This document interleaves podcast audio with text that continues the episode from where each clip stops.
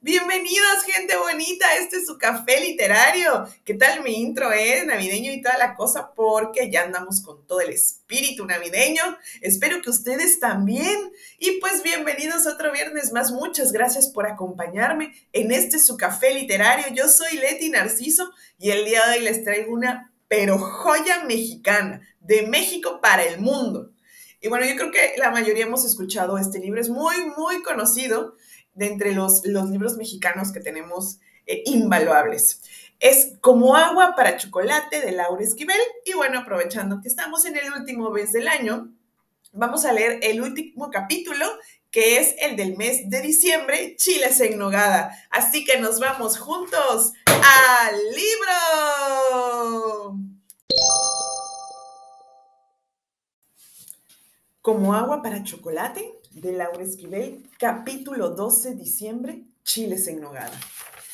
Ingredientes. 25 chiles poblanos, 8 granadas, 100 nueces de Castilla, 100 gramos de queso fresco añejo, 1 kilo de carne de res molida, 100 gramos de pasas, un cuarto de kilo de almendras, un cuarto de kilo de nueces, medio kilo de jitomate, dos cebollas medianas, dos acitrones, un durazno, una manzana, comino, pimienta blanca, sal, azúcar.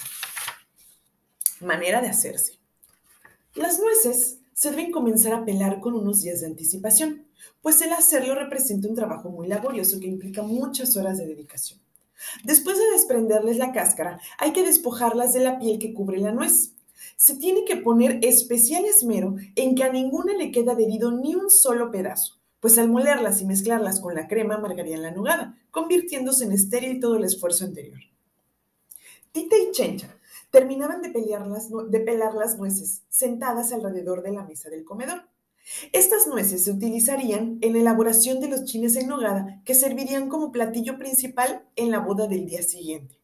Todos los demás miembros de la familia las habían dejado solas desertando de la mesa del comedor con uno y otro pretexto. Solo estas dos ilustres mujeres continuaban al pie del cañón. La verdad, Tita no los culpaba. Bastante le habían ayudado ya durante la semana y ella entendía muy bien que no era fácil pelar mil nueces sin agotarse. La única persona que conoció que podía hacerlo sin mostrar signos de cansancio en ningún momento fue mamá Elena. Ella no solo podía partir costales y costales de nueces en pocos días, sino que gozaba enormemente practicando esta labor. Prensar, destrozar y despellejar eran algunas de sus actividades favoritas. Las horas se le iban sin darse cuenta, cuando se sentaba en, el patio con un costal de nueces sobre las piernas y no se levantaba hasta que terminaba con él. Para ella hubiera sido un juego de niños el partir estas mil nueces, que tanto trabajo les habían costado a todos ellos.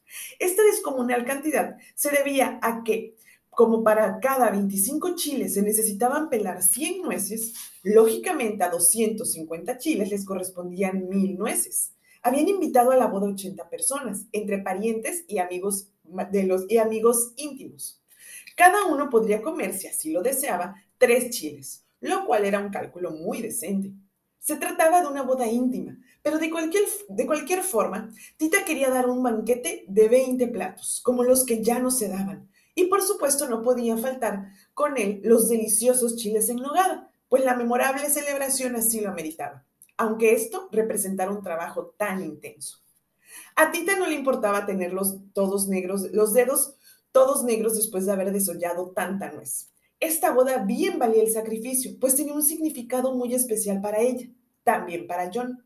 Él estaba tan feliz que había sido uno de sus más entusiastas colaboradores en la preparación del banquete. Justamente, él fue uno de los últimos en retirarse a descansar. Se merecía un buen descanso. En el baño de la casa, John se limpiaba las manos muerto de cansancio. Le dolían las uñas de tanto pelar nueces. Se dispuso a dormir experimentando una intensa emoción. Dentro de unas horas estaría más cerca de Tita y esto le satisfacía enormemente. La boda estaba programada para las 12 del día. Revisó con la mirada el smoking que reposaba sobre la silla. Toda la indumentaria que se pondría al día siguiente estaba meticulosamente acomodada esperando el mejor momento para lucirse. Los zapatos brillaban como nunca y la corbata de moño, la faja y la camisa estaban impecables. Sintiéndose satisfecho de que todo estaba en orden, tomó una larga respiración se acostó y en cuanto puso la cabeza sobre la almohada se quedó profundamente dormido. En cambio, Pedro no podía conciliar el sueño. Unos celos infernales le corrían las entrañas. No le agradaba nada tener que asistir a la boda y soportar ver la imagen de Tita junto a John. No entendía para nada la actitud de John. Parecía que tenía toles en atole en las venas. Sabía muy bien lo que existía entre Tita y él, y aún así seguía actuando como si nada. Esa tarde, cuando Tita estaba tratando de encender el horno, no encontraba los cerillos por ningún lado. Entonces John, el eterno galante, rápidamente se ofreció a ayudarla. Eso no fue todo. Después de haber prendido el fuego, le obsequió a Tita la casca de cerillos, tomándole sus manos entre las uñas. ¿Qué tenía que andar dándole a Tita ese tipo de regalos tontos? Solo un buen pretexto de John para acariciarle las manos a Tita delante de él. De seguro se creía muy civilizado, pero él le había de enseñar lo que un hombre hace cuando de verdad quiere a una mujer. Tomando su saco se dispuso a ir a buscar a John para romperle la cara. En la puerta se detuvo. Se podría prestar a habladurías que el cuñado de Tita se peleara con John un día antes de la ceremonia. Tita no se lo perdonaría. Con rabia lanzó el saco sobre la cama y se puso a buscar una pastilla para que le calmara el dolor de cabeza. El ruido de Tita que Tita hacía en la cocina se amplificaba mil veces a causa del dolor. Tita pensaba en su hermana mientras terminaba de pelar las pocas nueces que quedaban sobre la mesa. A Rosaura le hubiera gustado tanto estar presente en la boda. La pobre había muerto un año, hacía un año. En honor a su memoria, se había dejado pasar todo ese tiempo para realizar la ceremonia religiosa. Su muerte había sido de lo más extraño. Había cenado como de costumbre y se había retirado inmediatamente después de su habitación. Esperanza y Tita se habían quedado platicando en el comedor. Pedro subió a despedirse de Rosaura antes de dormir. Tita y Esperanza no escucharon nada por lo retirado que el comedor se encontraba de las recámaras. Al principio, a Pedro no le causó extrañeza escuchar, aún con la puerta cerrada, las ventosidades de su Rosaura. Pero empezó a poner atención a estos desagradables ruidos cuando uno de ellos se prolongó más de lo acostumbrado. Parecía interminable. Pedro trató de concentrarse en el libro que tenía en las manos, pensando que no era posible que ese prolongado sonido fuera el producto de los problemas digestivos de su mujer.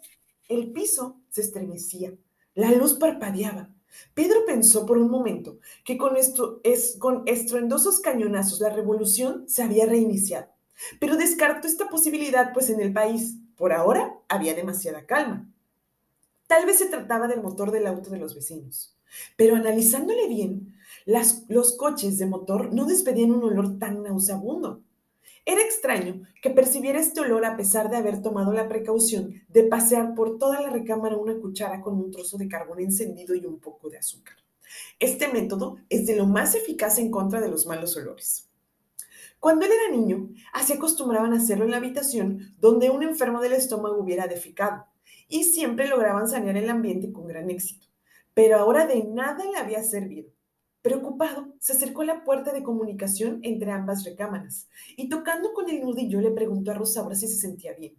Al no obtener respuestas, abrió y se encontró con una Rosaura de labios morados, cuerpo desinflado, ojos desencajados, mirada perdida, que daba su último y flatulento suspiro. El diagnóstico de John fue una congestión estomacal aguda. El entierro estuvo muy poco concurrido, pues con la muerte se intensificó el desagradable olor que despedía el cuerpo de Rosaura. Por este motivo fueron pocas las personas que se animaron a asistir. Lo que, no se los, lo, que, lo que no se lo perdieron fueron una parvada de sopilotes que volaron sobre el cortejo hasta que terminó el entierro. Entonces, al ver que no habría ningún banquete, se retiraron muy desilusionados dejando a Rosaura descansar en paz. Pero a Tita aún no le llegaba la hora del reposo. Su cuerpo lo pedía a gritos, pero le faltaba terminar con la nogada antes de poder hacerlo.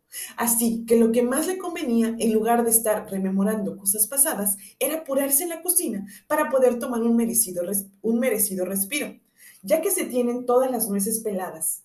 Se muelen en un metate junto con el queso y la crema. Por último, se les pone sal y pimienta blanca al gusto. Con esta nogada se cubren los chiles rellenos y se decoran después con la granada. Relleno de los chiles. La cebolla se pone a freír en un poco de aceite.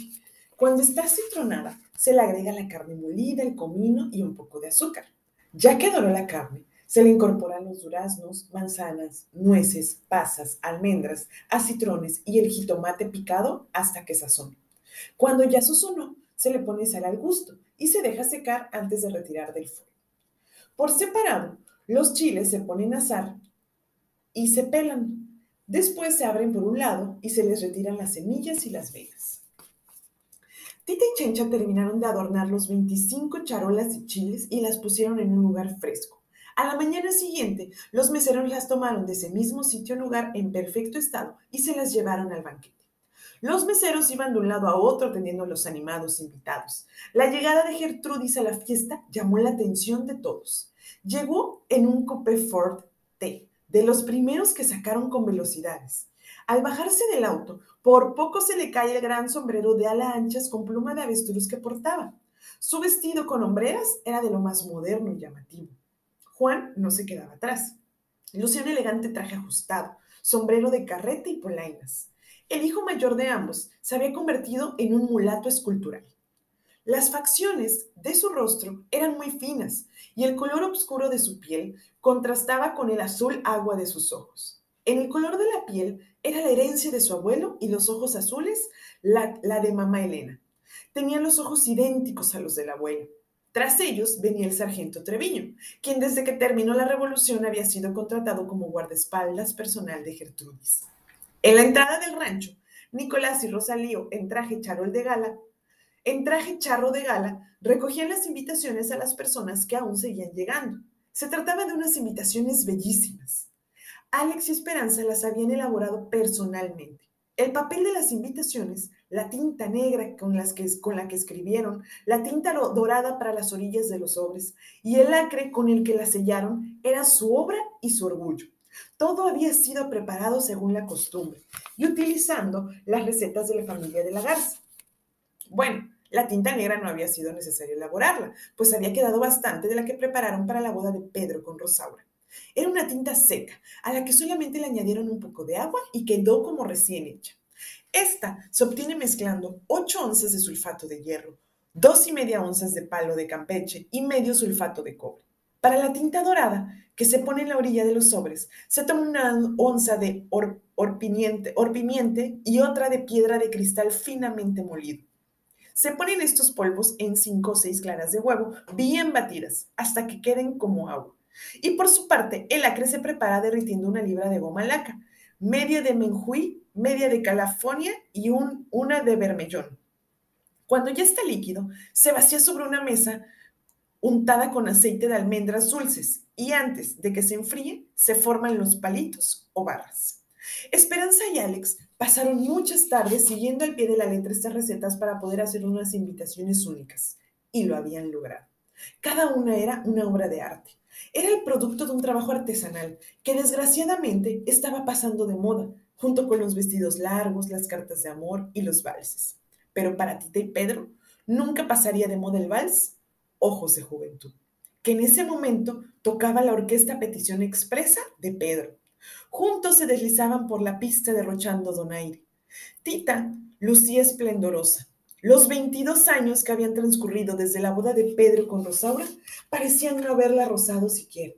A sus 39 años, aún seguía fresca y rozagante como un pepino recién cortado. Los ojos de John lo seguían mientras bailaban y denotaban ternura con un destello de resignación. Pedro rozaba tiernamente la mejilla, su mejilla con la de Tita, y ella sentía que la mano de Pedro en su cintura la quemaba como nunca. ¿Te acuerdas cuando escuchamos por primera vez esta pieza? Nunca lo olvidaré. Esa noche no dormí pensando en pedir tu mano de inmediato. No sabía que tendría que dejar pasar 22 años para volverte a preguntar si quieres ser mi esposa. ¿Lo dices en serio? Claro, no quiero morirme sin lograr que lo seas. Siempre he soñado con entrar contigo a una iglesia llena de flores blancas y tú en medio de todas, como la más bella. ¿Vestida de blanco? Por supuesto, nadie te lo impide. ¿Y sabes qué? Ya que estamos casados, quiero tener un hijo contigo. Ya que estemos casados. Aún estamos a tiempo, ¿no crees? Ahora que Esperanza nos deja, vamos a necesitar compañía. Tita no pudo responderle a Pedro. Un nudo en la garganta se lo impidió. Unas lágrimas rodaron lentamente por sus mejillas, sus primeras lágrimas de felicidad. Y quiero que sepas que no me vas a convencer de no hacerlo. No importa lo que piensen ni mi hija ni nadie más. Hemos pasado muchos años cuidándonos de qué dirán, pero desde esta noche nadie me va a poder separar de tu lado.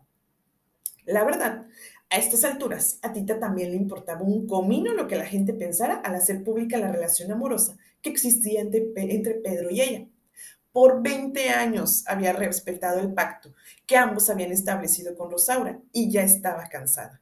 El acuerdo consistía en que tomando en consideración que para Rosaura era vital el seguir aparentando que su matrimonio funcionaba de maravilla y que para ella era importantísimo el que su hija creciera dentro de la sagrada institución de la familia, la única, según ella, que le daría una fuente de formación moral, Pedro y Tita se habían comprometido a ser de los más discretos en sus encuentros y a mantener oculto su amor. Ante los ojos de los demás, siempre serían una familia de, los más de lo más normal. Para esto, Tita debería renunciar a tener un hijo ilícito. Para compensarla, Rosaura estaba dispuesta a compartir esperanza con ella de la siguiente manera. Tita se encargaría de la alimentación de la niña y Rosaura de su educación. Rosaura, por su parte, se quedaba obligada a convivir con ellos de una manera amistosa, evitando celos y reclamos. En general, todos habían respetado el convenio, menos en lo referente a la educación de Esperanza. Tita deseaba para Esperanza una educación muy diferente de la que Rosaura planeaba para ella. Así que, aunque no le correspondía, aprovechaba los momentos en que Esperanza estaba a su lado para proporcionarle a la niña otro tipo de conocimientos de los que su madre le daba. Estos momentos formaban la mayor parte del día, pues la cocina era el lugar preferido de Esperanza y Tita, su mejor confidente y amiga. Precisamente fue una tarde de las que pasaban juntas en la cocina, cuando Tita se enteró de que Alex, el hijo de John Brown, pretendía Esperanza. Tita fue la primera en saberlo. Habían vuelto a verse después de muchos años en una fiesta de, de la preparatoria donde Esperanza estudiaba. Alex ya estaba terminando su carrera de médico. Desde el primer momento se habían atraído el uno hacia el otro. Cuando Esperanza le dijo a Tita que al recibir la mirada de Alex sobre su cuerpo, ella se había sentido como la masa de un moñuelo entrando al aceite hirviendo, Tita supo que Alex y Esperanza se unirían irremediablemente. Rosaura intentó, por todos los medios evitarlo. Desde el principio, se opuso franca y terminantemente. Pedro y Tita intervinieron por Esperanza y de esta manera se inició entre ellos una verdadera guerra muerte. Rosaura exigía gritos sus derechos. Pedro y Tita estaban rompiendo el pacto y eso no era justo. No era la primera vez que tenían discusiones a causa de Esperanza. Las primeras fueron porque Rosaura se empeñaba en que su hija no asistiera a la escuela, pues las consideraba una pérdida de tiempo. Si la misión de Esperanza en esta vida era únicamente la de cuidar a, su, a, ella, su madre, por siempre, no necesitaba para nada de elevados conocimientos. Era preferible que estudiara piano, canto y baile. El dominar esas actividades le sería de enorme utilidad en la vida. En primera, porque así Esperanza podría proporcionarle a Rosaura maravillosas tardes de entretenimiento y diversión. Y segunda, porque su participación dentro de las fiestas de sociedad sería de lo más relevante y espectacular. De esta forma, capturaría la atención de todos y sería siempre muy bien aceptada dentro de la clase alta. Haciendo una gran labor, lograron convencer a Rosaura tras largas pláticas de que era importante que Esperanza, aparte de cantar, bailar y tocar el piano virtuosamente, pudiera hablar de cosas interesantes cuando se acercaran a ella, y para eso era habitual que asistiera a la escuela. Rosaura, a regañadientes, aceptó mandar a la niña al colegio, pero solo porque se había convencido de que Esperanza, aparte de poder convencer de una manera amena e interesante en la primaria, eh, ¿Ves qué esperanza? Aparte de conversar de una manera amenante, amena e interesante, en la primaria se codearía con la crema innata de piedras negras. Entonces Esperanza asistió a la mejor escuela con el mejor objeto de pulir su intelecto. Tita, por su parte, se encargó de enseñarle algo igual de valioso, los secretos de la vida y del amor a través de la cocina. La victoria obtenida sobre Rosaura fue suficiente como para no volver a tener otra fuerte discusión hasta ahora, en que se había presentado Alex y con él la posibilidad de un noviazgo. Rosaura enfureció al ver que Pedro y Tita apoyaban incondicionalmente a Esperanza. Por todos los medios a su alcance luchó como una leona para defender lo que por tradición le correspondía, una hija que velara por ella hasta su muerte. Gritó, pateó, vociferó, escupió, vomitó y amenazó desesperadamente. Por primera vez rompió el pacto y lanzó maldiciones en contra de Pedro y Tita, aparte de echarles en cara todos los sufrimientos, todos los sufrimientos que le habían ocasionado. La casa se convirtió en un campo de batalla. Los portazos estaban a la orden del día. Afortunadamente estos pleitos no se prolongaron por mucho tiempo, pues a las tres días de la más violenta y desgarradora lucha entre los dos bandos, Rosaura, a causa de grandes problemas digestivos, había muerto de la manera en que murió. El haber logrado la boda entre Alex y Esperanza era, el mayor triunfo de Tita. Qué orgullosa se sentía de ver a Esperanza tan segura de sí misma, tan inteligente, tan preparada, tan feliz, tan capaz, pero al mismo tiempo tan femenina y tan mujer en el más amplio sentido de la palabra. Se veía bellísima con su vestido de novia, bailando con Alex el vals Ojos de Juventud. En cuanto la música terminó, los Lobo, Paquita y Jorge se acercaron a felicitar a Pedro y a Tita. Felicidades, Pedro. Tu hija no pudo haber encontrado mejor partido que Alex en 10 millas a la redonda. Sí, Alex Brown es un excelente muchacho. Lo único malo es que nos va a abandonar. Alex se ganó una beca para hacer su doctorado en la Universidad de Harvard y hoy mismo después de la boda salen para allá. ¡Qué barbaridad, Tita! ¿Y ahora qué vas a hacer? comentó con mucho veneno Paquita. Sin esperanza, en la casa ya no vas a poder vivir cerca de Pedro. Ay, antes de que te vayas a vivir otro lado, dame la receta de los chiles en nogada. Se ven riquísimos. Los chiles en nogada no solo se veían muy bien, sino que realmente estaban deliciosos. Nunca le habían quedado a Tita tan exquisitos. Los chiles lucían con orgullo los colores de la bandera, el verde de los chiles, el blanco de la nogada y el rojo de la granada. Estos platones tricolor duraron muy poco tiempo. En un abrir y cerrar de ojos, los chiles desaparecieron de las charolas. Qué lejano estaba el día en que Tita se había sentido como un chile en nogada que se deja por decencia, no por demostrar la gula. Tita se preguntaba si el hecho de que no quedara ningún chile era signo de que estaban olvidando las buenas costumbres o de que en verdad estaban espléndidos. Los comensales se veían encantados.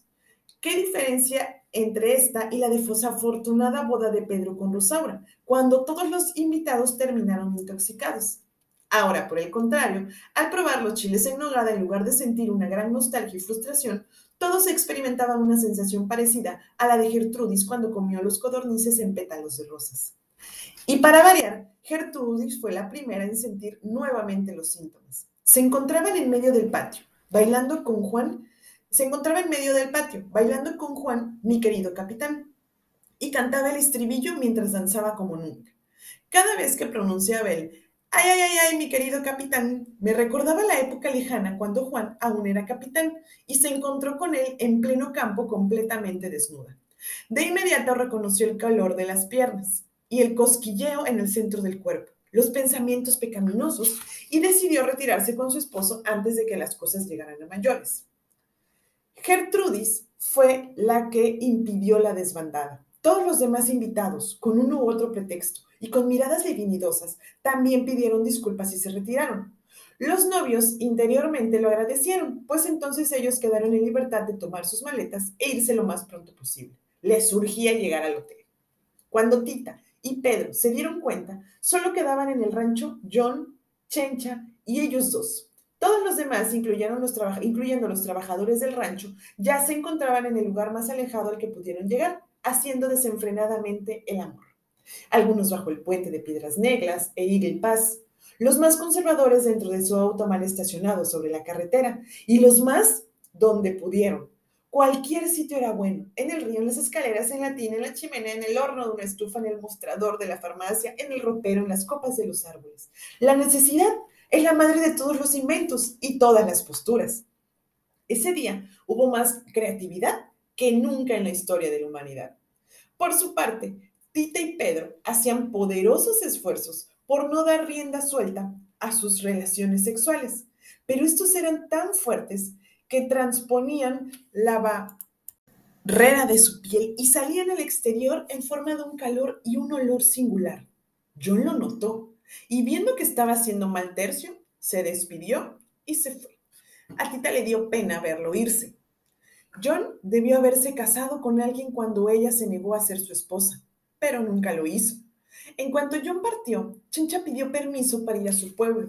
Hacía unos días que su esposo se había ido a levantar adobe y de pronto le habían dado unos deseos inmensos de verlo. Si Pedro y Tita hubieran planeado quedarse solos de luna de miel, no lo hubieran logrado con menos esfuerzo. Por primera vez en la vida podían amarse libremente. Por muchos años fue necesario tomar una serie de precauciones para que no los vieran, para que nadie sospechara, para que Tita no se embarazara, para no gritar de placer cuando estaban uno dentro del otro. Desde ahora, todo eso pertenecía al pasado. Sin necesidad de palabras, se tomaron de las manos y se dirigieron al cuarto oscuro. Antes de entrar, Pedro la tomó en sus brazos, abrió lentamente la puerta y ante su vista quedó el cuarto oscuro completamente transformado. Todos los triques habían desaparecido, solo estaba la cama de latón tendida regiamente en medio del cuarto. Tanto las sábanas de seda como la colcha eran de color blanco, al igual que la alfombra de flores que cubrían el piso y los 250 cirios que iluminaban el ahora mal llamado cuarto oscuro. Tita se emocionó, pensando que el trabajo que Pedro habría pasado para adornarlo de esta manera, y Pedro lo mismo, pensando cómo se las había ingeniado Tita para hacerlo escondidas. Estaban tan hechizados de placer que no notaron que en un rincón del cuarto, Nacha encendía el último cirio y haciendo mutis se evaporaba. Pedro depositó a Tita sobre la cama y lentamente le fue quitando una a una las prendas de ropa que la cubrían. Después de acariciarse y mirarse con infinita ternura, dieron salida a la pasión por tantos años contenida. El golpeteo de la cabecera del latón contra la pared y los sonidos guturales que ambos despejaban, dejaban escapar se confundieron con el ruido del millar de palomas volando sobre ellos, en desbandada. El sexto sentido que los animales tienen indicó a las palomas que era preciso ir rápidamente del rancho. Lo mismo hicieron todos los demás animales, las vacas, los cerdos, las gallinas, los codornices, los borregos y los caballos. Tita no podía darse cuenta de nada. Sentía que estaba llegando al clímax de una manera tan intensa que sus ojos cerrados se iluminaron y ante ella apareció un brillante túnel. Recordó en ese instante las palabras que algún día John le había dicho. Si por una emoción muy fuerte se llegan a encender todos los cerillos que llevamos en nuestro interior de un solo golpe. Se produce un resplandor tan fuerte que ilumina más allá de lo que podemos ver normalmente. Y entonces, ante nuestros ojos, aparece un túnel esplendoroso que nos muestra el camino que olvidamos al momento de nacer y que nos lleva a reencontrar nuestro perdido origen divino. El alma desea reintegrarse al lugar de donde proviene, dejando al cuerpo, inerte. Tita contuvo su emoción. Ella no quería morir, Quería experimentar esta misma explosión de emociones muchas veces más. Este solo era el inicio. Trató de normalizar su agitada respiración y hasta entonces percibió el sonido del aleteo del último grupo de palomas en su partida. Aparte de este sonido, solo escuchaba el de los corazones de ambos. Los latidos eran poderosos, inclusive podía sentir el corazón de Pedro chocar contra su piel de su pecho. De pronto este golpeteo se detuvo abruptamente. Un silencio mortal se difundió por el cuarto. Le tomó muy, tiempo, muy poco tiempo darse cuenta de que Pedro había muerto. Con Pedro moría la posibilidad de volver a encender su fuego interior. Con él se iban todos los cerillos. Sabían que el calor natural que ahora sentía se iba a ir extinguiendo poco a poco, devorando su propia sustancia tan pronto como le faltara el alimento para mantenerlo. Seguramente Pedro había muerto en el momento del éxtasis al penetrar en el túnel luminoso. Se arrepintió de no haberlo hecho ella también. Ahora le sería imposible ver nuevamente esa luz, pues ya no era capaz de sentir nada. Quedaría vagando errante por las tinieblas toda la eternidad, sola, muy sola. Tenía que encontrar una manera, aunque fuera artificial, de provocar un fuego tal que pudiera alumbrar ese camino de regreso a su origen y a Pedro. Pero primero era preciso calmar el frío congelante que la empezaba a paralizar. Se levantó, fue corriendo por la enorme colcha que había tejido noche tras noche de soledad e insomnio y se la echó encima. Con ella cubrió las tres hectáreas que comprendían el rancho en su totalidad. Sacó del cajón de su buró la caja de cerillos que John le había regalado. Necesitaba muchos fósforos en el cuerpo. Se empezó a comer uno a uno los cerillos que contenía la caja. Al masticar cada fósforo, cerraba los ojos fuertemente e intentaba reproducir los recuerdos más emocionantes entre Pedro y ella. La primera mirada que recibió de él, el primer roce de sus manos, el primer ramo de rosas, el primer beso, la primera caricia, la primera relación íntima, y logró lo que se proponía. Cuando el fósforo que masticaba hacía contacto con la luminosa imagen que evocaba, el cerillo se encendía. Poco a poco su visión se fue aclarando hasta que ante sus ojos apareció nuevamente el túnel. Ahí a la entrada estaba la luminosa figura de Pedro esperándola. Tita no dudó. Se dejó ir a su encuentro y ambos se fundieron en un largo abrazo y experimentando nuevamente un clímax amoroso, partieron juntos hacia el Edén perdido. Ya nunca se separarían. En ese momento los cuerpos ardientes de Pedro y Tita empezaron a lanzar brillantes chispas. Estas encendieron la colcha, que a su vez encendió todo el rancho. ¿A qué tiempo habían emigrado los animales para salvarse del incendio? El cuarto oscuro se convirtió en un volcán voluptuoso. Lanzaba piedras y ceniza por doquier. Las piedras, en cuanto alcanzaban altura, estallaban, convirtiéndose en luces de todos los colores. Los habitantes de las comunidades cercanas observaban el espectáculo a varios kilómetros de distancia, creyendo que se trataba de los fuegos artificiales de la boda de Alex y Esperanza. Pero cuando estos fuegos se prolongaron, por una semana se acercaron con curiosidad. Una capa de ceniza de varios metros de altura cubría todo el rancho. Cuando Esperanza, mi madre, regresó de su viaje de bodas, solo encontró bajo los restos de lo que fue el rancho este libro de cocina que me heredó al morir y que narra en cada una de sus recetas esta historia de amor enterrada. Dicen que bajo las cenizas floreció todo tipo de vida, convirtiéndose ese terreno en el más fértil de la región. Durante mi niñez, las cenizas floreció todo tipo de... Eh, durante mi niñez yo tuve la fortuna de gozar de las deliciosas frutas y verduras que allí se producían. Con el tiempo mi mamá mandó construir en ese terreno un pequeño edificio de departamentos. En uno de ellos aún vive Alex, mi padre. El día de hoy va a venir a mi casa a celebrar mi cumpleaños. Por eso estoy preparando tortas de Navidad, mi platillo favorito. Mi mamá me las preparaba cada año. Mi mamá, como extraño su sazón, el olor de su cocina, sus pláticas mientras preparaba la comida, sus tortas de Navidad. Yo no sé por qué derramo tantas lágrimas cuando las preparo. Tal vez porque soy igual de sensible a la cebolla que Tita, mi tía abuela, quien seguiría viviendo mientras haya alguien que cocine sus recetas. Ay, gente bonita, no saben qué, ay, no sé, me da mucha alegría, me gusta mucho este libro, disfruto tanto leerlo y más leerlo con ustedes, compartírselo. Y bueno, em, como ven, eh, el libro de eh, Como agua por chocolate es una entrega, así las nombran en, el libro, de 12 eh, capítulos. Van por mes. En esta ocasión, pues quise seleccionar el libro de, el, capítulo, perdón, de diciembre. Pues ya saben, por la época de sembrinas. Y bueno, de verdad, se los recomiendo muchísimo. Es una serie de, de paradojas, de similitudes, de actos que, bueno, la verdad, creo que no deben de perdérselo. Es un libro que tienen que leer una vez en la vida. Y no nada más porque sea mexicano, ¿verdad? De verdad es muy, muy bonito. Se los recomiendo muchísimo. Espero puedan tener la oportunidad. También existen películas, de hecho. Ustedes también pueden ver ahí la historia, también se narran muy, muy bien. Y pues bueno, gente bonita, por mi parte esto ha sido todo. Muchas gracias por estar en este su café literario. Descansen, disfruten su fin de semana. Acuérdense de pasarse por el Instagram café-literario B612. Los quiero mucho. Besos. Bye.